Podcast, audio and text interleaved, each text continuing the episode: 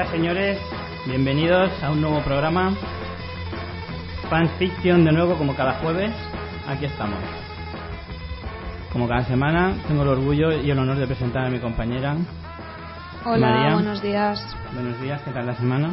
Bien, hoy vengo un poco acelerada al programa porque tenemos que confesar que hemos llegado tarde, yo me he dormido, así que a veremos cómo sale esto. Hemos tenido una semana convulsa, entonces... Sí, hemos tenido una semana complicada y, y ya teníamos, o sea, ya teníamos previsión de tenerla porque tenemos un programa muy cargadito, ha sido una semana con un montón de noticias en, en la televisión americana y, y mira, precisamente cuanto más teníamos que habernoslo preparado, pues más a pelo venimos.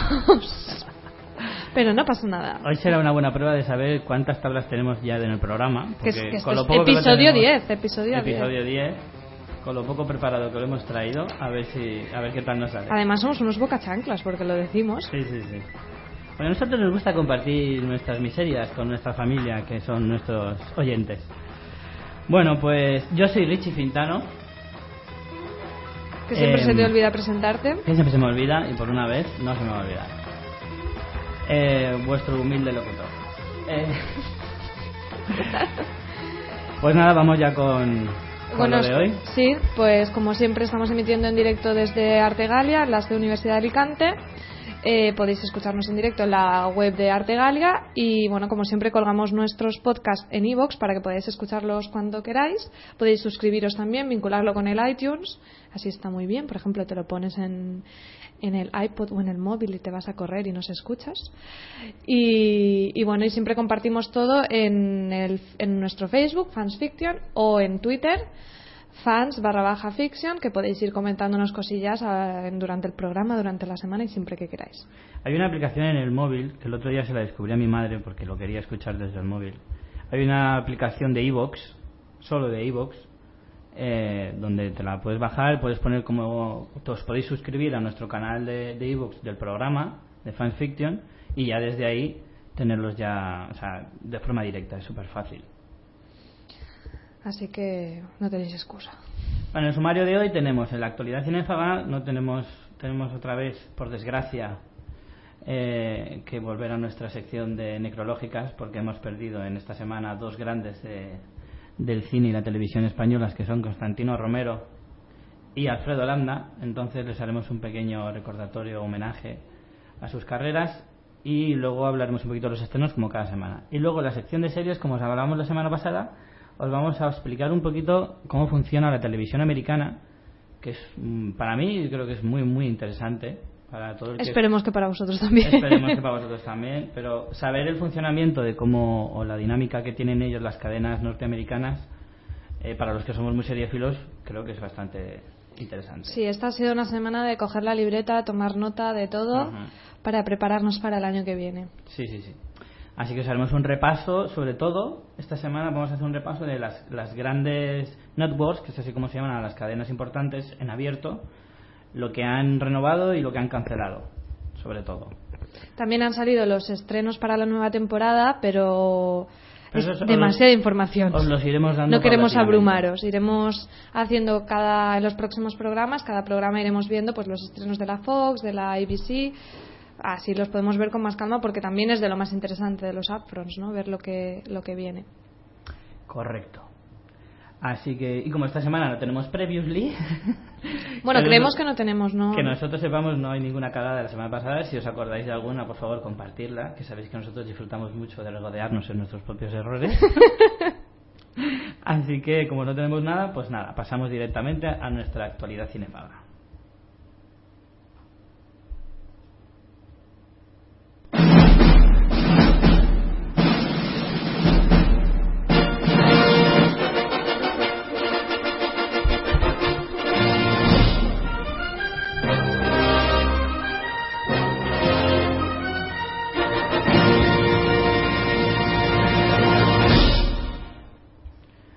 Pasó la otra vez que hablamos de, de necrológicas, esta canción, sintonía para hablar de... Sí, no nos queda muy bien, pero oye, mira, hay que tomarse las cosas. Ya, claro, a mí cuando, cuando estuve haciendo comentarios sobre, sobre Sara Montiel y su forma de, de pues eso, de morir, me decían, macho, qué poco tacto, qué bestia. Pues hombre, yo creo que es mejor eh, tomárselo con buen humor. Yo sé que Sara lo hubiera querido así. Estoy seguro. Bueno, pues eh, empezamos con Constantino Romero, que murió hace un par de días. Eh, a mí me impactó un montón el, el, A ver, está claro que era un nombre súper importante, pero la cantidad de, mensajes que hubo, la difusión en los medios fue increíble. O sea, el Facebook, el Twitter estaban revolucionados porque es que es un nombre que parece que no, pero ha marcado un montón de gente por su trabajo en televisión y como actor de doblaje principalmente, ¿no?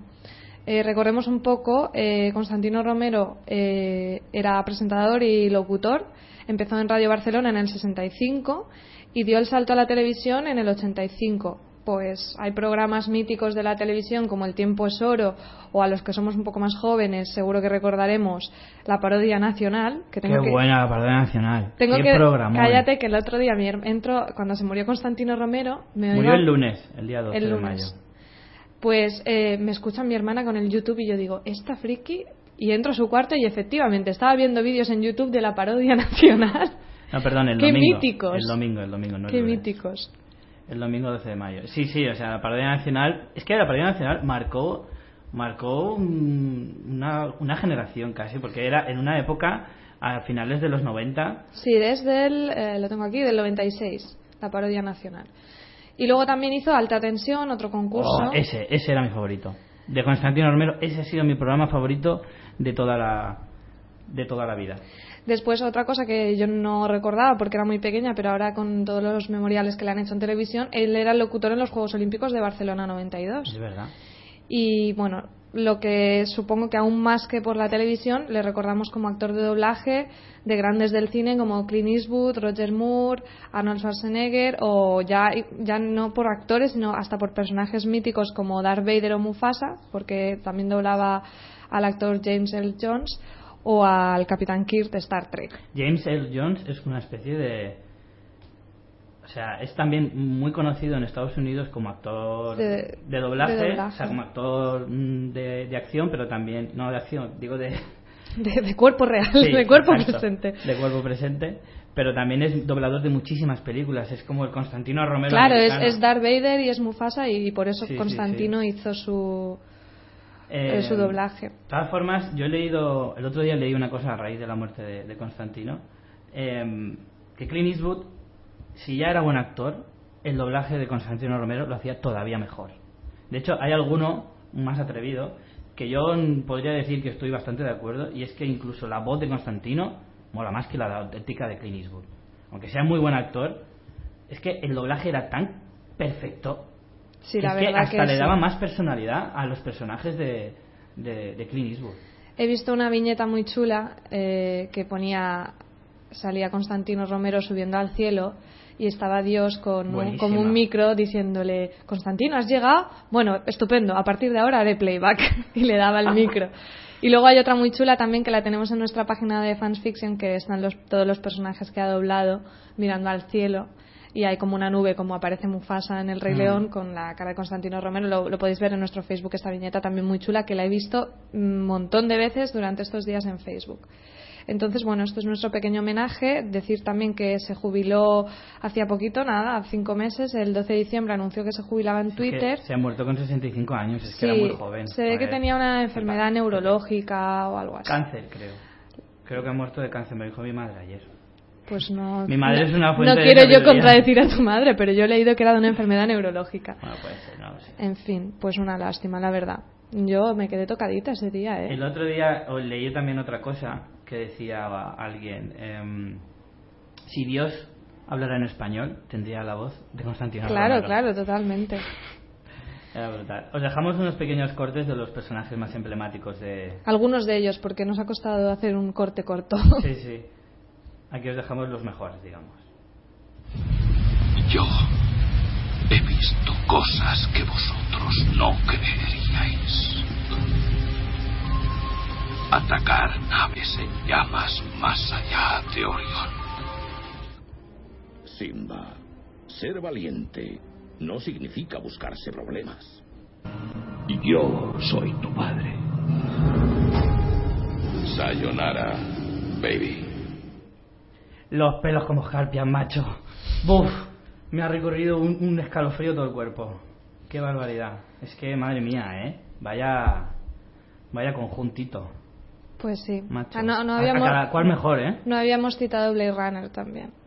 Que sí que estaba en el Bueno, y es que no sé, es que es que son algunos tan o Harry el sucio, por ejemplo, el corte de Alégrame el día, por Mm. favor, es que es, es que es tan mítico este hombre. Madre mía. Bueno, y la siguiente necrológica que tenemos es de Alfredo Landa. Esta a mí personalmente me ha, me ha dado menos pena, pero también porque, jolín, Porque es de otra eh, generación. es otra generación y aparte generación. Alfredo Landa ha muerto con 80 años de edad, pues no lo ves tan trágico.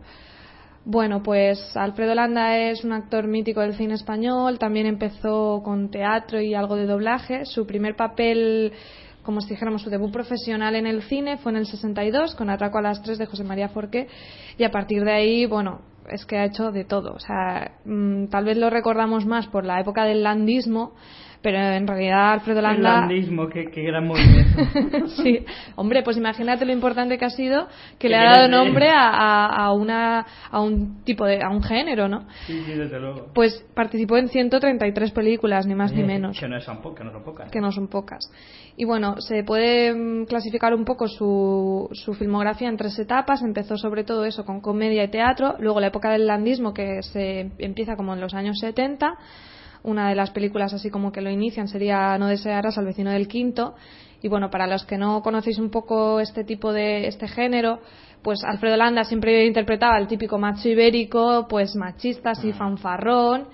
Y bueno, así eran algún tipo de comedietas muy pues de directores como Mariano Zores y, y este, este cine que ha estado muy denostado yo creo que un poco injustamente, ahora en retrospectiva, pues es, es parte también de, de la historia del cine español. Pues es que es un cine demasiado, no sé, es de una época demasiado pasada ya. Sí, está claro, pero lo que me da Las mucha rabia es que hay mucho cine así igual a día de hoy y a veces no- americano y nos lo tragamos. Es que es- esta es la incoherencia que, que me molesta bastante. Las nuevas generaciones no saben apreciar esos- ese estilo de cine porque es un... No sé, yo lo veo demasiado... No sé cómo explicarlo. No, no creo que las, la- los jóvenes de hoy en día, por decirlo de alguna manera, los que yo me puedo incluir perfectamente porque también está, se aleja un poquito de mi generación, eh, no, no le vemos el estilo... No, es, es muy diferente al cine actual, es tan diferente. Sí, Sin sí. embargo, sin embargo, la estética del cine americano, por ejemplo, de, de esa época, de los años 60 y por ahí, es mucho más atractiva, digamos, para, para, para el espectador actual, me refiero, porque sigue el cine actual sí que sigue unas pautas más, mm, ¿cómo decir? Eh, que comenzaban en esa época, que se han, Mm. han continuado en el tiempo, digamos, eh, muchas de las cosas que se hacían en el cine Claro, de esa es- época. el momento en el cine y en sin España era embargo- totalmente diferente, Y sin embargo, en sí. España se ha renovado tantísimo que no tiene absolutamente nada que ver. Sí, es verdad. Y bueno, a partir del 77 más o menos, con la peli El puente de Juan Antonio Bardem, pues empezó una época ya de mayor reconocimiento de Alfredo Landa, en la que hizo colaboraciones con pues los directores más importantes de, de España, pues con Berlanga, con Mario Camus, eh, José Luis Borao, José Luis Cuerda. Entonces ya empezó una época de mayor reconocimiento del, precisamente no sé si es del 84, es la peli de los Santos Inocentes, que es una de sus interpretaciones más importantes, que de hecho ganó en Cannes la mejor interpretación masculina junto con eh, Francisco Raval. Y, Oye, que no es poco, Que ¿eh? no es poco. Festival de Cannes. Ojo. y fue candidato al Goya duran- en siete veces y lo ganó dos veces, en el 87 y en el, och- en- y en el 92, perdón. Pues no está mal, y bueno, ahora también por, por eh, Facebook nos comenta Alejandro que, que no, que yo tengo razón. No es por contradecir a tu santa madre, pero que Constantino Romero, según el país, eh, murió de una enfermedad neurológica. Aunque mi madre sea una fuente de sabiduría eterna, pues hay veces que a lo mejor le patina un poco la fuente. Ah, bueno, y también nos, com- nos comenta Ainatura por Facebook que otro de los grandes doblajes de Disney de Constantino Romero fue Frollo, el malo de El jorobado de Notre Dame, también Mm, súper mítica. fíjate. Pues sí, la verdad es que es una pena porque llevamos una racha este año que vaya tela, ¿eh? Eh, Están cayendo como moscas. Pero además es que se están yendo los más importantes Estos son los recortes en sanidad, Richie. y se están, se están yendo todos de golpe. Es que es alucinante. El otro día lo hablaba con mi madre a raíz de, de esto y, es que es alucinante. han caído pues como 7 u 8. Y, llevamos, y estamos en mayo. Cuando acabe el año no me queda ni uno. Bueno, pasamos a nuestra sección de estrenos. Esta semana se ha estrenado bastantes cosas, pero la verdad es que salvo un par de cosas así que llaman la atención, llevamos un, una racha últimamente que vaya tela. Empezamos por el Gran Gatsby, eh, adaptación, nueva adaptación de la novela homónima de, de F. Scott Fitzgerald, eh, protagonizada por Leonardo DiCaprio, Tobey Maguire y Carey Mulligan. La verdad es que el tráiler pinta bastante bien, aunque antes me has dicho que se lo ha pegado en Cannes. Eh, no, no he leído el artículo entero, pero bueno, un tuit de, no sé si era de fotogramas, que decía que, bueno, no sé, creo que fue justamente ayer que fue el estreno en Cannes. Yo vi la noticia, ¿no? La alfombra roja y todo eso, que aparte les cayó un chaparrón que flipas.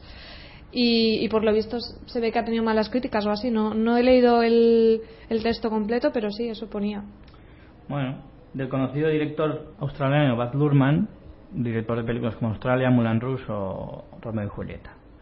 Bueno, a mí la verdad es que el tráiler sí que me seduce y además Leonardo DiCaprio siempre siempre merece la pena verle. Además, creo, creo que le vi una noticia hace poco que después de esta película se iba a retirar un poquito de la actuación, de la interpretación. Que se iba a alejar un poquito de los... Vamos, que se iba a dejar un tiempo. Entonces merece la pena. Otra película, Cowboy, película holandesa que estuvo en los premios del cine europeo, se llevó el premio Discovery. Bueno, mm, trata de la historia de una niña que sus padres no le hacen demasiado caso y una historia un poco de, de independencia propia de una chica muy joven. Bueno, es casi una niña, ni siquiera llega a ser una chica. En fin, una película un poco más así, no sé, un poquito más como más de autor. Lords of Salem, The Lords of Salem, película de terror del director de- del género Rob Zombie, director sobre todo de películas bastante conocidas como La Casa de los Mil Cadáveres, con la que empezó, o que ha revivido la saga de Halloween. Em, protagonizada por su mujer, Sherry Moon Zombie, trata sobre un pueblo que antaño, un pueblo llamado Salem, que antaño era el centro neurálgico del mal, y hoy en día es un pueblecito apacible donde Heidi, una locutora de un programa de radio eh, muy popular sobre música heavy, un día recibe el vinilo de un grupo nuevo que se llama The Lords. Entonces, al oír esa canción, al oír esa música, le provoca pesadillas y alucinaciones. En fin, para el que le guste el género, pues está interesante. Ali, película española de Paco Baños, su primer largometraje, protagonizada por Na- Nadia de Santiago y Verónica Forqué, historia sobre un adolescente que usa un lugar en su mente al que ella llama el país de Ali, para evadirse un poquito del mundo. Marea Letal. Este es el único blockbuster así de, de la semana, digamos, eh, protagonizada por Halle Berry y Olivier Martínez. Halle Berry es una buceadora con un trauma por un ataque de un tiburón que se tiene que enfrentar a sus miedos, pues volviendo otra vez a, a bañarse con tiburones por un trabajo que le, que le encargan. Indignados, documental del francés Tony Gatliff sobre el movimiento de, lo- de los indignados, por lo que se extendió por toda Europa en el año 2011. Ahora justo acaba de hacer dos añitos, ayer. Sí. Eh, pero desde el punto de vista de un inmigrante ilegal. Y para terminar, El Cosmonauta, la peli de la que hablábamos la semana pasada, que se estrena esta semana. Fue el preestreno eh, antes de ayer en Callao y el estreno en televisión y en internet es este domingo, me parece que es, domingo o sábado 18. No, ahora no tengo el calendario delante. El 18 es el sábado. Sábado 18. Eh, nos comentan algunas cositas por Facebook y Twitter. Eh, nos dice Alba que el Gran Gatsby se está llevando efectivamente una cantidad de críticas horrible. Pero Jaime Herrera nos dice que Ángel Sala, el director, el crítico español y director del Festival de Sitges, ha comentado por Twitter que le ha encantado. O sea que bueno, de- tendremos que verla. Esta es de A visionado el- obligatorio. A mí el tráiler me ha, me, ha, me ha levantado de la silla, ¿eh? Y después eh, Alonso Avellán nos dice que se está muriendo gente que antes no se moría. Y Eric, Eso es muy cierto, ¿eh? eso sí, eso vamos, no- es indiscutible. Eso no da, no da lugar a debate. Y Eric Torres dice, Richie, eres la parca de actores y directores, cada semana te cargas a alguien. Iba a decir una burrada sobre San Raimi, pero mejor me la callo. que, como, que como se cumpla, se me echan encima. Bueno, con esto terminamos nuestra actualidad cinéfaga. Esperemos que no mueran más gente. Bien. Para la semana que viene. Eh, y, y nos pasamos ya a nuestra sección de series.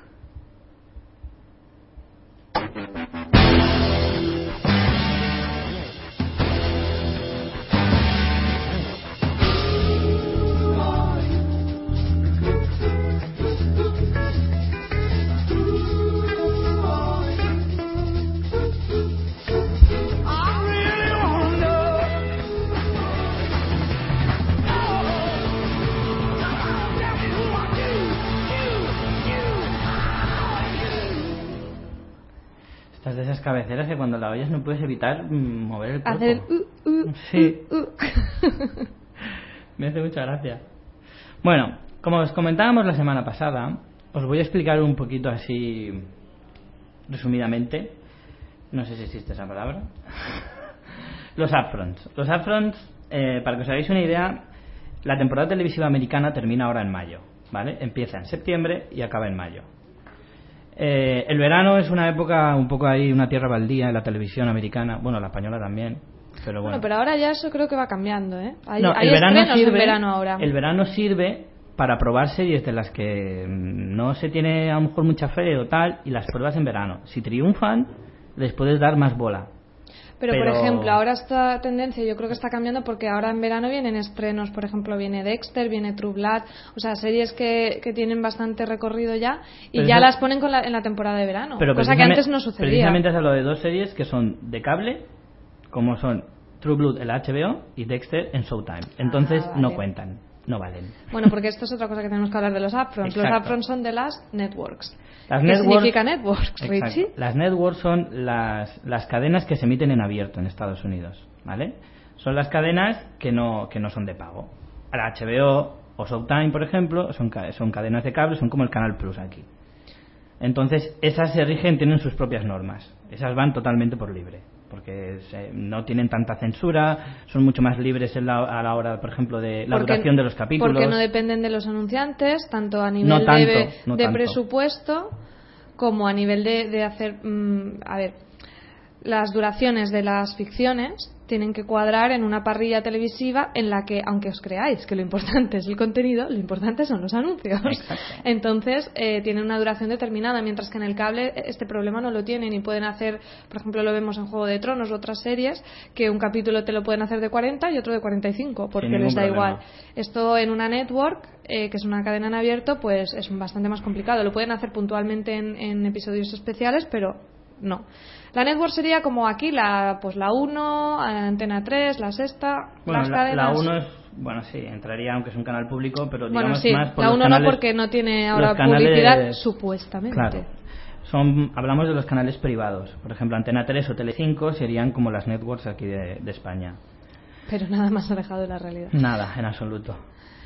Total, entonces eh, los, los upfronts consisten en unas especies como de galas que, que hace cada, cada cadena presentando lo que, lo que van a renovar y las novedades para la temporada que viene y también Las cancelaciones. las cancelaciones. Lo que pasa es que las cancelaciones en las, en las galas no las comentan, pero No, sí las publican. Son cosas que les han salido mal, tampoco. Se podría decir que las galas estas son como aquellas eh, galavisiones que se llamaban antiguas que hacían los canales en España presentando eso, la programación de la temporada, hablando de los nuevos concursos, nuevo, los presentando pues, si tenían un plato nuevo de telediario, nuevos presentadores Sí, también. No hace tantos años que se hacía eso. Eso hace ya un montón de años que no lo hacen, Es como que- 10 años que no lo hacen. Joder, qué mayores nos hacemos porque yo no me acuerdo. Eso lo hacía Antena 3, Sí. Televisión Española, Sí, Telecinco, lo hacían mucho.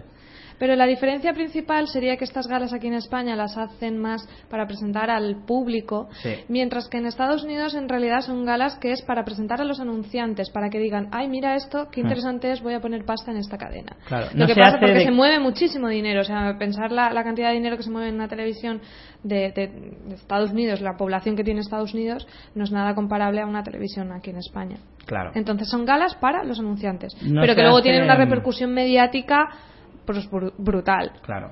No se hace de cara a la prensa. Lo que pasa es que la prensa sí que está, sí que está presente. Se hace eso, de cara a los anunciantes para recaudar eh, el dinero ya para lo- los contratos para la publicidad y tal. Y lo curioso es que lo hacen todas la misma semana. O sea, eh, Sí, sí, sí, la última es hoy, que es de la CW, por la que, aunque la verdad que este año se han filtrado casi todos, ya lo sabíamos antes de hacer la- los upfronts, casi todas las noticias de renovaciones, cancelaciones y novedades. Pero bueno, faltaría la de hoy, la de la CW, ya han estado siendo desde el lunes, han ido haciendo las, sus galas de upfront, como si dijéramos, eh, las otras networks. Pero son galas por todo lo alto. O sea, creo que, no sé si era la ABC, que la hacía en el Carnegie, Carnegie Hall. O sea, en sitios emblemáticos. O sea, que son, son acontecimientos muy, muy importantes, por no decir el más importante de la televisión anualmente. ¿Vale? Quitando a lo mejor los premios Emmy o los Globos de Oro. Es el acontecimiento más importante, por lo que ya os digo, o sea, es el, el momento cumbre de la temporada. Y de cara a los seriéfilos, pues ya ves si, te ha- si la Claro. serie que sigues y estás enganchadísimo la van a renovar o no, si va a ser la última temporada de esta que no acabas de ver claro y sobre todo súper interesante, que ya os decimos que lo hablaremos en próximos programas, ver las novedades y hacer una lista de las 40 nuevas series a ver cuáles Sí. vamos a ver, porque no damos abasto. Yo, por ejemplo, que soy un, un enfermo del control sobre mis series que veo y tal, que llevo todas mis listas y llevo apuntado todo, para mí este, este mes es el, el- el mejor mes del año, porque yo me cojo mis listas, empiezo a ponerme todo lo que voy a ver a lo largo de los próximos meses, lo que ya puedo ir desechando y lo que me tengo que terminar pronto para hacer hueco a las nuevas. Entonces este es un, mes clave para los muy upfronts de. Richie. Sí, los míos propios. Los afros también se basan un poquito en lo que se conoce como los sweeps. Los sweeps son unos barridos, que es la traducción literal, de las audiencias y hay cuatro al año. Entonces, ah, mm, basándose en esos estudios Que de- sería de como el EGM aquí en España o algo sí, así. más o menos. Basándose en eso, eh, es en lo que basan sus decisiones para cancelar o para renovar ciertas series. Eh, se hacen cuatro momentos del año, que son en noviembre, en marzo, en mayo y en julio. Junio, julio. Los más importantes son, pues, el de, el de marzo, que es cuando termina Empiezan a Bueno, tomar las decisiones. el de noviembre también es importante porque es justo antes de la mid-season, que es cuando, fre- cuando termina, digamos, la mitad de la temporada. Justo Sí, es antes la de las pausa que Navidades. hacen en Navidad. Sí, es antes del parón navideño, que es lo que hacen la mayoría de los, de los canales que paran porque hay un montón de programas especiales de, Navidad, la gente está de vacaciones y ve mucho menos la televisión, etcétera. Entonces la mayoría de series importantes paran ahí. Eh, esa es la mid-season. Entonces ahí hay un sweep. En marzo, cuando ya están casi casi terminando las temporadas de, de, de- que han comenzado después de la mid-season, también hacen otro control ahí. Y en mayo, ese es el gordo gordo, El en el que- definitivo. el definitivo. Que además todas las cadenas eh, procuran que sus series terminen, al- eh, intentan que todas terminen justo en ese momento porque, claro, los fines, los fin de temporada son los más importantes, donde hacen los, los momentos más fuertes de las temporadas de cada serie, entonces procuran que haya ahí picos de audiencia brutales. Entonces, claro, si tú pones tu serie y estrella aún así no ha cuajado, pues si, sabes si que en ese momento no tiene, buen re- no tiene buen resultado, evidentemente esa se va al hoyo. Porque, bueno, al final es lo que decíamos. Las networks es audiencias, audiencias y audiencias. Sí. Entonces, ¿Qué es lo si no ha funcionado, fuera. Es y hacemos ganas para captar eh, anunciantes y todo gira alrededor de lo mismo. Por desgracia, lo que, lo que se emite fuera de, de Estados Unidos no cuenta para estas cosas. Y es una pena. Porque a veces alguna serie, si triunfa mucho en Europa, no se tiene en cuenta a la hora de renovarla o no renovarla. Porque No. si la tiene en Europa pero en Estados Unidos no, Por eso ya hablamos un- en un episodio anterior de series canceladas, pero que eran muy buenas y que pese a Sí. eso recomendábamos. Por eso es verdad que no, que no damos abasto para ver todas las series, pero incluso aunque os cancelen alguna serie que os llamaba la atención, no necesariamente significa que sea una mala serie. De Claro. hecho, hay muchas joyas interesantes que han sido canceladas, como ya vimos en su momento. que aunque sean cortas, merece la pena verlas. Bueno, vamos a pasar ya directamente, os vamos a hacer un pequeño repaso rápido de todo lo que se renueva y se cancela pues de las cinco networks más importantes, que son las cadenas que emiten las series más, más conocidas y más famosas. Vamos a empezar por la ABC. ABC o ABC.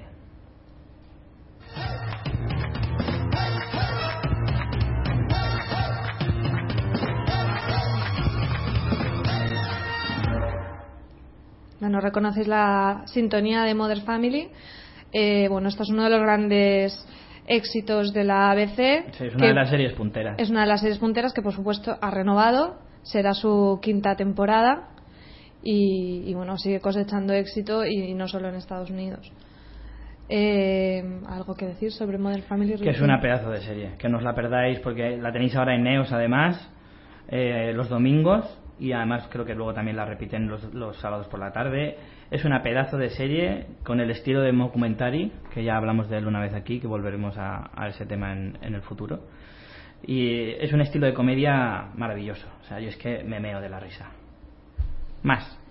Después, otra de las eh, renovaciones que, que bueno, estaba casi asegurada. Bueno, tampoco os diría yo que estaba casi asegurada, pero vamos, yo Hombre, sí que, yo sí que la las- esperaba. De las más míticas. Es Anatomía de Grey. Eh, será su décima temporada, esa es una la, noticia, 10 años en emisión es todo un hito, de hecho es la, la serie más longeva que tiene ahora mismo la ABC. Yo tengo que decir, estoy viendo la 9, la temporada, la novena, me queda- voy más o menos al día, tengo dos o tres capítulos de retraso y me parece que están desvariando Está- ya a unos acabando. niveles Es- brutales. Está, le falta. Yo voy por el 20, me parece. Sí, no, le quedan un par de capitulillos o así. Es una serie, a mí siempre mucha gente me ha dicho en plan, "Joder, esa serie, tío, es un culebrón, no sé qué, ¿cómo ves esa serie? Pues es un pedazo de serie que, que aunque sí que es un poquito culebrón, eh, el caso Hombre, de, esta habla de la ha tenido de una forma bastante seria. Ha tenido temporadas muy chulas. Ahora sí que es verdad que a mí la última no me está gustando. Está, es que ya no saben qué inventarse. Y la décima probablemente siga por esa línea, pero bueno, es que es eso, cuando llevas ya nueva temporada, nueve temporadas de una serie, ya te la acabas, por favor. Y sobre todo, no creo que es una serie que no podían cancelar. O sea, esta serie le tienen que dar un final después de tantas temporadas. Eh, no han dicho que la serie- décima sea la última, pero podría serie- serlo. Es una serie con un, dif- un final un poquito complicado, ¿eh? No sé yo cómo vas a hacer un final a una serie así, que es tan lineal, que no, que no Sí. tiene altibajos, ¿no? Y han cambiado mucho personajes y no, no sé muy bien No sé. qué final le darán, pero bueno. Eso, la décima ya seguro. No han dicho que sea la última, aunque Pero se se especulaba. especula que sea la última. Pero aún podría salir la noticia de que fuera la última, la décima. Por ahora no sabemos nada. ¿Qué más? Tenemos Castle, eh, sexta temporada, también les está Aguantando funcionando un bastante. esa serie, Yo ¿eh? esta no la he visto nunca ni me llama a mí especialmente la atención me ha nunca la atención. pero sí que tiene bastante audiencia. Eh, Revenge, tercera temporada de Revenge. A mí esta serie vi tres capítulos al principio y no me gustó nada. Mm, ¿De qué va? Bueno, con el nombre. Revenge, pues eso. Es, un- una tía- una tía que se quiere, se quiere, se quiere vengar de una familia rica que le hace una putada cuando era niña y, y cuando crece se venga, pero muy, muy culebrón, muy, muy culebrón. A mí no me llama mucho, pero sí que he oído que tienen bastante audiencia. Después, eh, Once Upon a Time, Érase una vez, una serie que ha tenido bastante éxito, aunque dicen que la segunda temporada ha sido flojilla. Eh, tercera temporada. Esta, la verdad, es la, bueno, la serie esta que ah, yo la he oído en boca de todo el mundo últimamente, sobre cuentos y tal. A mí no me llama nada la atención esta Yo serie. vi dos, tres capítulos y me pareció demasiado infantil, pero he oído tanto, tanto, Sí, tanto, se ha hablado de tanta muchísimo. gente que me da curiosidad y igual acabo que- de la primera temporada. Lo que yo creo es que es una serie que se va a agotar porque, no sé, la, Sí, la no- veo que no le veo mucho que- futuro. que no le da mucho juego. Pero, sin embargo, una de las novedades, aunque hoy no hablaremos de novedades en detalle, pero una de las novedades que trae la ABC es una especie de spin-off de Once Upon a Time, que es Once Upon a Time in Wonderland. O sea, no solo va a, ser- va a haber tercera temporada de Eras una vez, sino además un spin-off con otra serie aparte. O sea, que le están sacando, vamos, un rendimiento que no veas. Más. Después tenemos Scandal, también de la creadora Shonda Rhimes de Anatomía Anatomía, de de, Grey. tercera temporada. Eh, yo vi el, el piloto, no me acabo de matar, pero por lo visto sí que está bastante bien la serie, así tipo Anatomía. Nashville, segunda temporada. Esta es de las poquitas que es un estreno del año pasado que sí que ha cuajado con- junto con The Neighbors, porque la verdad que es un año que los estrenos de, de este año no han cuajado, se los han cargado casi todos. Esta está protagonizada por Hayden Panettiere, que es aquella jovenzuela que salía en Héroes, Sí, que se es- hizo tan popular en su momento. Es una serie que ha funcionado bastante bien, está ambientada en el mundo de la música country y tal, Mm. si, si no me equivoco, no Sí, estoy confundiendo sí. la serie. Lo que pasa es que, claro, a lo mejor para nosotros nos queda un poco lejos todo ese mundo, pero bueno, por lo visto allí está funcionando A mí súper me bien. gustaría que la gente no tuviera tantos prejuicios cuando se habla de, de series que sean muy, muy americanas. De muy, muy, digamos, no es que está muy arraigada la cultura americana, pues a veces son interesantes. ¿eh? Sí, sí, sí. Después tenemos The Middle, quinta temporada, Last Man Standing. Esa es una muy buena, muy buena comedia. Las Man Standing o Uno para Todas, que se conoce en España. Muy buena comedia. Hablamos de ella hace poco, cuando vinieron Eric Torres y Alejandro Piñol, que estuvieron de invitados. Es una comedia muy, muy del estilo de Un chapuzas en casa, protagonizada por Tim Allen, muy buena. ¿Y Seguimos. qué más tenemos? Suburgatory. Eh, Suburgatory, tercera temporada. Estas son las que han renovado. eh, han, han renovado como la mitad. Han renovado la mitad y cancelado la mitad. Sí, la ABC, la verdad es que las novedades este año no le han salido bien más que una, que es la de Nashville que comentábamos antes. Sí que vienen novedades buenas de la ABC, de la cadena de Disney, que las comentaremos, sobre todo el- el- la serie televisiva sobre. Ay, lo diré, sobre los Vengadores, Agents of Shield. Hmm, Ya hablaremos de eso. Y- Largo y tendido. Pero la verdad que las de este año, fatal. O sea, vemos que han cancelado 10 series. Eh, Body Proof eh, era la tercera temporada. La cancelan, aunque por lo visto están negociando pasarla a otra cadena. eh, aún no está muy claro. Eh, Private Practice, sexta temporada. Ese es un spin-off de spin-off de Anatomía de Grey. Es este que era Sí, de. que se llamaba Sin cita previa. Sin cita previa en Ah, vale, entonces ya Sí. sé cuál es. Bueno, bastante ha durado esta serie, ¿eh? Sí, desde te lo luego. digo.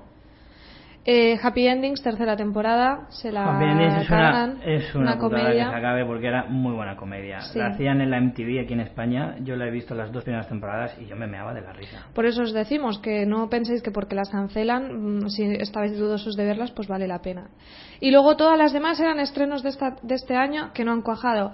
Red, Wi- Red Window, Last Resort, 666 Park Avenue, eh, Zero Hour, eh, Family Tools, How to Live with Your Parents y Malibu County. Todo esto son eh, cancelaciones en su primera temporada. Este ha sido O un sea, año. escabechina de la ABC. Ha sido un año convulso, me parece a mí, ¿eh? Porque muchas, muchas, muchas series nuevas se han ido al garete. Y de las que han sobrevivido, pocas son realmente buenas. Se han renovado algunas que de verdad te quedas co- con los ojos abiertos. Sí, pero bueno, así va el mundo de las audiencias. Con los ojos abiertos, ¿eh? No la boca abierta, los ojos abiertos. Ojo. Vale, pasamos a otra cadena, la NBC. La NBC eh, ha cancelado también un montón, ha cancelado más de las que ha renovado. Pero bueno, de las más importantes, eh, nuestra amada Community, menos mal que ha aguantado, aunque estaba en la cuerda floja. Sí, lo no, que no quiere estaba decir muy que claro. Es muy probable que sea su última temporada. Revolution, que yo vi los dos primeros capítulos y me pareció un truño. Y está renovada. Aquí Es que- críticas fundamentadas, Sí, sí, sobre todo. Mira, mi crítica fundamentada está en que los tíos, se supone, la, bueno, la historia se basa en que en el futuro mm, los recursos eléctricos y el suministro de, de electricidad y energía se, se acaba y no se sabe por qué. Entonces viven en un mundo sin, sin energía. Y van todos, o sea, es un mundo posapocalíptico, se supone, porque ha muerto mucha gente, y van todos súper limpitos, súper duchaditos, las chicas súper monas, maquilladas. ¿Qué dices, tío? Una, una ambientación más, no sé, me pareció muy cutre. Pues ahora, renovada. Después Parks and Recreation, Parks and esta- Recreation. tengo muchas ganas de verla. Yo también. Es. eh, Sexta temporada. Sexta temporada, es otro documentary del que también ha recibido muy buenas críticas siempre, ha tenido muy buena acogida en Estados Unidos, pero aquí en España todavía no ha llegado a ningún canal y va por la sexta temporada. Y eso sí que me da rabia. Chicago Fire, que es una serie sobre bomberos, que va por su segunda temporada. Este sí que es un estreno Que ha que ha cuajado. Grimm, que a mí esta serie me vi la mitad de la primera temporada y, y me la tuve que dejar porque me aburría que flipas. A mí es que me duele mucho dejarme series. ¿eh? A mí también. Pero llega un punto que hay que tomar esa decisión porque mira, mirar todo lo que hay aquí es imposible. de veintipico capítulos, de 40 minutos, mm, si no te gusta, se te hacen eternas. Sí, es verdad. A mí una serie de 12 capítulos, venga, puedo Por- aguantar una temporada entera. Por eso lo que hablábamos la semana pasada de las series inglesas, que en el fondo está muy bien que las temporadas sean cortas. Sí. Porque te da Sí, tiempo sí. a decir, me gusta, no me gusta, ya está. Las comedias está bien que duren veintipico capítulos, porque son capítulos muy cortos. Pero los capítulos, las, las, las series que tienen capítulos de 40 minutos y veintipico capítulos, Mm. madre mía, se hacen muy largas. Parenthood, eh, quinta temporada, que ya empieza a ser una veterana en la cadena. Y bueno, para veteranas, Ley y Orden, que va por su decimoquinta temporada. Ahí es nada. Yo creo que es la más longeva que hay ahora mismo en televisión, tenido- ¿no? En antena. No, la más longeva están en la Fox. Luego, ahora hablamos de ellas, que tiene varias. Nos comentan por el Facebook, bueno, sobre la, sobre la ABC. Eh, Alejandro Piñol nos dice que eras una vez, la verdad es que yo empecé a verla por mi hermana y al principio pensaba como Richie, pero al final engancha y no es tan infantil. No es una gran serie, pero mola. Bueno, Ahí queda. ahí queda. Yo desde luego sí que conozco muchísima gente que, que la está siguiendo. Pero bueno, hay que priorizar en esta vida. Vamos a ver que- lo que cancela la NBC. De lo que ha terminado la NBC, hay dos malas noticias. A mí me da mucha pena porque una de mis series favoritas, o de las comedias favoritas, es The Office. Pero The Office en realidad no la cancelan, o sea, No. es la última Claro. temporada. A mí me gustaría diferenciar ahí, creo que de eso ya, al día que hablamos de las cancelaciones de series buenas, hablamos de eso. Hay que distinguir entre una serie finalizada o terminada y una cancelada. Cuando se termina es porque se termina porque un ciclo termina, porque la serie ya no tiene... Le dan un final, Le básicamente. dan un final. Y otra cosa es cancelarla porque por la mala audiencia no merece la pena seguir con la serie. Entonces, en realidad, The Office sí que la van a emitir, Sí. Pero será la última temporada, que será la décima. No, la novena. La, La novena novena, será la es la última. Ah, temporada y, y es con- donde termina, que es la que ha terminado este año. Y 30 Rock o Rockefeller. Center, o Rockefeller Center, igual. Su séptima será la, la última y es otra serie que también ha ganado un montón de premios y que ha sido de las más importantes.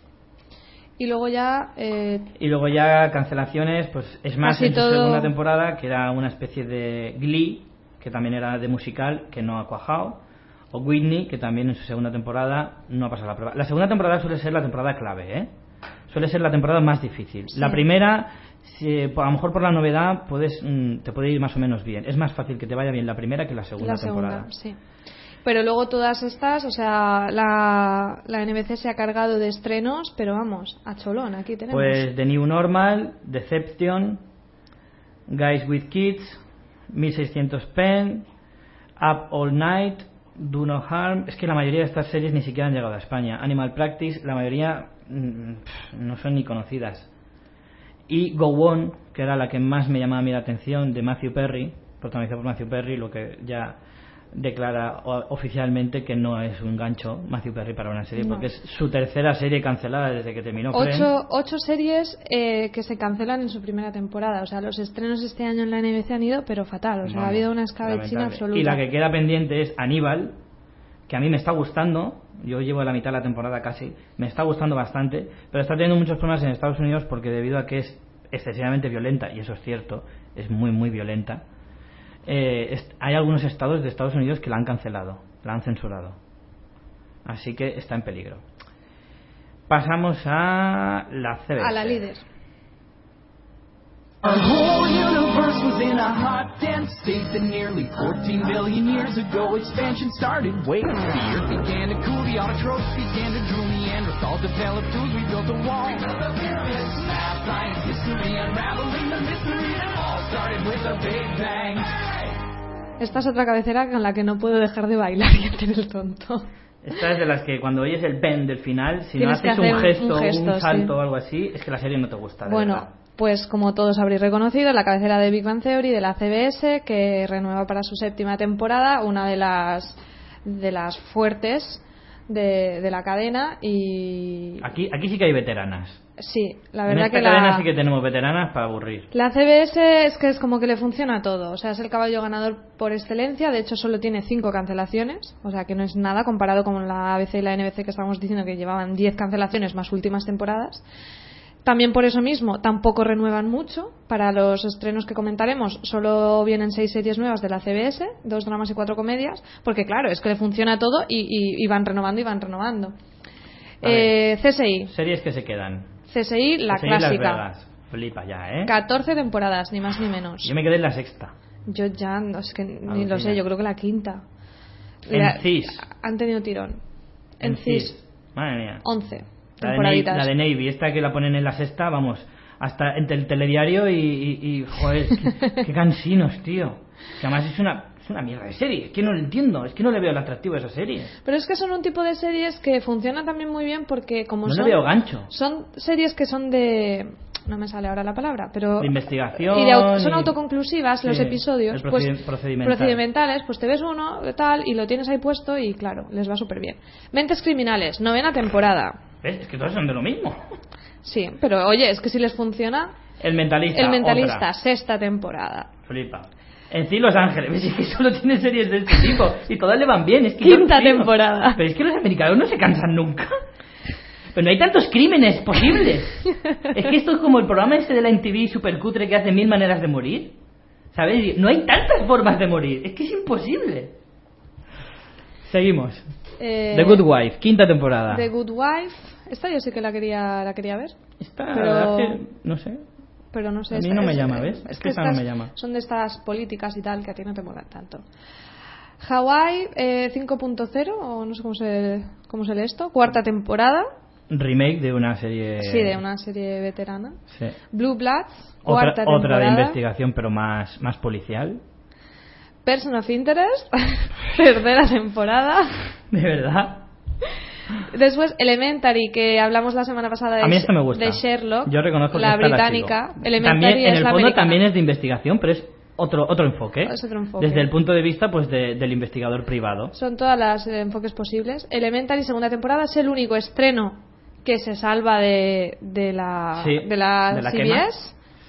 Segunda temporada. Dos hombres y medio, A las comedias. eh, 11 temporadas. Ahí en. Y el niño, además, creo que ya no sale. Sí. Yo leí, leí un artículo sobre el chico Que ya no sé qué hombre y medio, no entiendo. Leí un artículo sobre que el chico ese que se había hecho militar y que por lo visto tenía un montón de movidas, en plan que se había vuelto súper religioso y pedía a los seguidores de la serie que no la, que no la vieran más. Uy, qué mala leche, ¿no? Que no la vieran más. Macaulay Culkin este. Bueno, no sé. por Facebook tenemos algunos comentarios más. Alba nos dice que su... Uy, qué mal pronuncio esto. Suburgatory. Mola mogollón, que a mí me encanta. Y Quentin Mandarín nos dice que no nos metamos con mentes criminales, ¿eh? Mentes criminales, Amanda, yo lo siento mucho, pero mentes criminales roza el truñaco. También, categoría. Eso podemos hacer otra sección.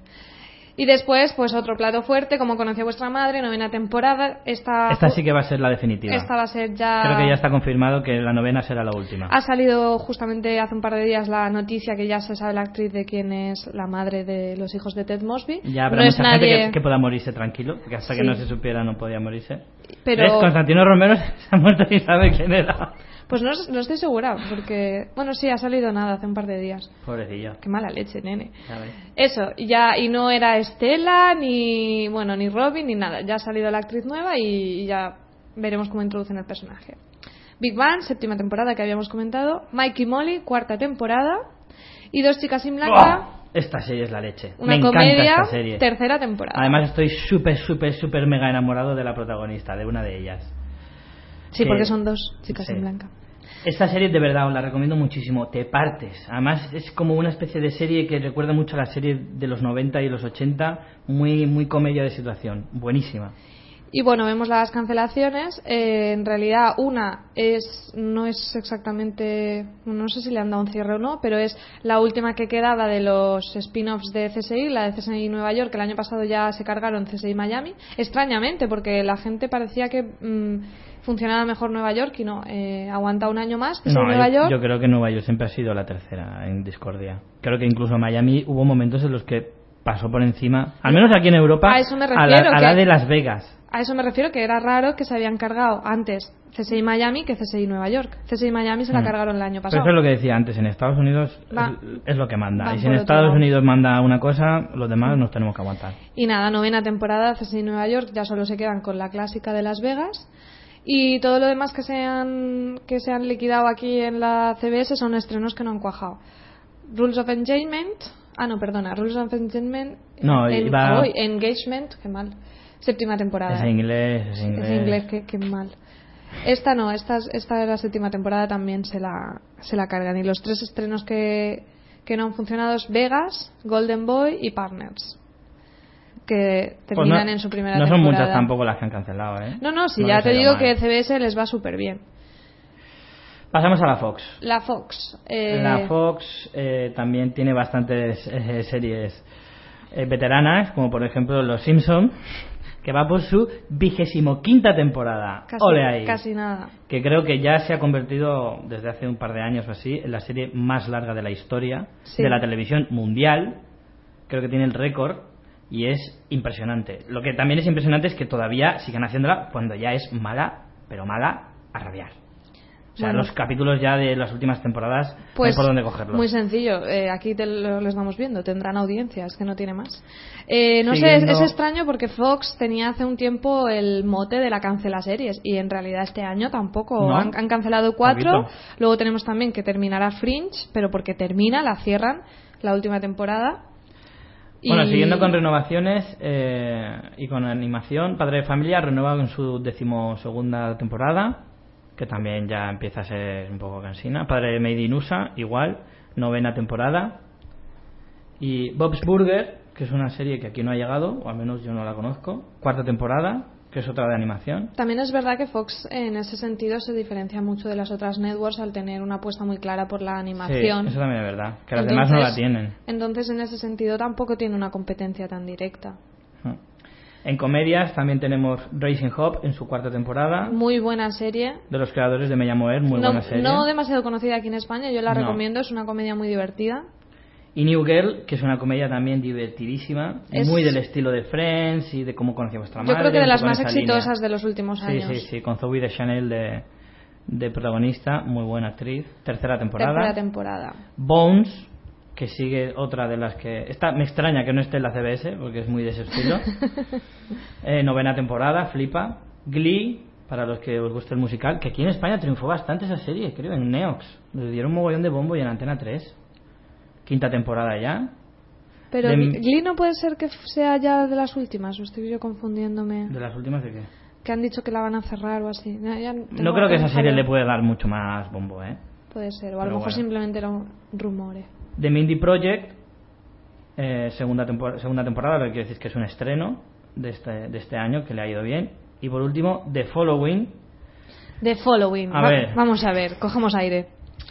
A ver, The Following es una serie que, en fin, nosotros nos estamos eh, terminando. Yo ya me he terminado la temporada, Yo María, también. creo- María sí, sí, también. me la termino esta semana. pues nos la hemos terminado esta semana. Empezó muy fuerte y pegó y fue, vamos, cuesta De- abajo y, y sin frenos. Sí, son O sea- 15 episodios. Ayer se estrenó precisamente ayer por la noche en la sexta. 15 episodios que te parecen 30. El piloto está muy bien. La serie empieza bien, los primeros capítulos, pero luego se les va la olla de una manera. Buah, pero- En cada capítulo pasan 27 cosas, cada, cada cual más surrealista. Hombre, si Queda no- la sensación de que hay como 10 capítulos de relleno. Que Pero- no sirven para nada. Pero no es que sea de relleno, es que es como que va dando tumbos y es en plan, "¿Por- ¿por qué no metemos esto? Pues venga, mételo. O sea, todo es como muy Lo que no puedo entender es que de pie a una incoherente. de Y es una lástima porque tiene unos pedazos de actores esta serie que no veas. Y, y lo hacen fenomenal, pero es que el guion es malo a rabiar. Aún así, yo creo que no. A ver, que yo los últimos capítulos me los he puesto así de fondo mientras hacía cosas de clase, que así no me ha molestado. Y, y eso, no sé. Mm, Casualmente, aunque ha habido críticas por todos los lados, yo todos los podcasts que oigo han criticado un montón de Following, han renovado para una segunda temporada. De hecho, ha sido uno de los estrenos más fuertes que ha tenido la, eh, la Fox. Yo personalmente, personalmente no os la recomiendo. Sinceramente, ¿eh? No os la recomiendo. Os va a aburrir y os va a cansar. Yo os lo que os digo, si no tenéis muchas para ver los actores, la verdad que vale la pena, si os la ponéis de fondo mientras plancháis o hacéis otra cosa, pues, pues tampoco duele. O no sé. Bueno, y en las cancelaciones de, de la Fox tenemos Touch de Kiefer Sutherland. Cuando dejó 24 se puso con esta serie. Es una serie que el piloto está muy bien. El problema es que el resto de la serie es exactamente igual que el piloto. O sea, todos los capítulos son casi iguales, son muy parecidos. Entonces, no, no, no pintaba demasiado su futuro. The Moth Doctor, estreno de esta temporada, que se va al garete, junto a Ben and Kate, que también es un estreno que se va al garete de este año. Y importante es Cleveland Show. Estaba ahí en la cuerda floja, no, no se no sabía. se sabía, pero al final ha caído al hoyo. Mucha, mucha animación, toda del mismo estilo. Eso es verdad, es que es difícil aguantar tanta Eh, animación. Seth. MacFarlane no puede dar para tanto, no puede ser. Por lo tanto, además el personaje yo creo que estaba genial en Padre de Familia, pero como personaje Sí, principal. es lo que pasa con los no spin-offs, que muchas veces pues no dan, No no llega. dan más de sí. Y Fringe, que es yo creo que el- el- uno de los de las series que más me no me sorprende que la acaben porque la verdad es que la serie ya estaba empezando a decaer de hecho creo que han dicho muchos que la quinta temporada es la peor con diferencia entonces normal que termine ya Pero lo bueno es que le dan un final, o sea, Fringe es Sí. última temporada, no es Sí, sí, cancelación. Esto es importante. Vale, pasamos para terminar con la CW. Como os decimos, eh, los upfronts de la CW serán hoy, por tanto aún La no CW está cerrado del todo. Pero bueno, ya prácticamente se sabe todo lo que, lo que van a decir. la CW es solo digamos que es la más pequeñita de todas las cadenas es como digamos aquí la sexta Es como la, la más pequeñita porque además tiene un público demasiado concreto hacia, Sí, los, hacia el... Jovenzuelos. Sí, gente entre 18 y 30 años aproximadamente, 35 años como mucho. Son series mucho más para adolescentes con unas... Muy, Pero le- muy- no muy les está yendo mal, o sea, están, No, no, les están está yendo bastante bien. Ganando ca- año cada año por año. Eh, renuevan Supernatural, novena temporada ya. Joder. The Vampire Diaries, quinta temporada que le está yendo súper bien. Esta Y de de hecho van a hacer un spin-off también que ya os contaremos Sí. cuando hablemos de las novedades. Esta serie de vampiros yo vi la primera temporada y la verdad es que mm, no me disgustó. A mí es que lo que me pasa con esta cadena es que me da como repelús las series. Cuando veo que son de la CW me echa un poco para atrás. Es un prejuicio, pero es como cuando Sí. te dicen serie del MTV, ¿no? O sea, no sé. Eh, Carrie Diaries, segunda temporada. Esta es la serie que es eh, como el. Es Sexo en Nueva York, sí. pero con Carrie Bradshaw de jovenzuela yendo al instituto o algo así. Segunda temporada. La Una primera de- temporada les ha ido muy bien. Precuela, Sí, así, precuela. un poco libre. No, pero por lo visto he oído, he oído muy buenas críticas de esta serie y no precisamente de, de gente que pudieras decir que es el perfil típico de Sexo en Nueva York. Yo mm, le voy a dar una oportunidad. Podría ser sorprendente. Segunda temporada. Nikita, cuarta temporada. Flipa, ¿eh? Nikita, el remake de El la, remake, de la remake, famosa claro. y conocida serie noventera a tope, de acción. Heart of Dixie, tercera temporada. Y Arrow, Arrow, o como mi amigo Eric y yo hemos eh, bautizado la serie, Cagarrow. segunda temporada. ¡Qué pedazo de nabo! Macho. Richie, por Dios. Es que me acuerdo que en Nochevieja, que no salimos de fiesta porque somos unos matados, nos pusimos a ver capítulos de Arrow dos o tres y madre mía, Eric no aguantó ni medio capítulo del truño que es. Bueno, pues yo esta la quiero ver. No, no la veáis, por favor, es que es demasiado mala. Pues mira, segunda temporada. Y ya, para mala malísima, Beauty and the Beast, el cuento de la Bella y la Bestia, que también era un Versión estreno. moderna, que también tiene que ser para Segunda verla. temporada, que me han dicho que también es malísima, pero bueno, pues ahí va, les va bien, tienen su público, oye, al final esto, esto es para Madre todo. Y Mira, que- si, si los americanos son capaces de hacer Jersey Shore e inventar el concepto de, como lo definía como lo definía Sheldon, esos docu-realities sobre la costa de sobre la- costa de Jersey, eh, ¿qué puedes esperar? Bueno, y cancelaciones rápidamente. Ca- eh, Cult, primera temporada, se va por ahí. Eh, esta serie no sé cómo es, 90210, no sé cómo no, se, hombre, se este, lee. es- este es el remake de Sensación de Vivir, Ah, 90, vale. 90-210. Ah, vale, es que no tenía el punto. Yo digo, ¿esto, ¿esto qué es? Sí, el remake de Sensación de Vivir, cinco temporaditas y ya se la han cargado. Bueno, ya, ya está Ya, bien, ¿sabes? Para ser un remake está muy sí.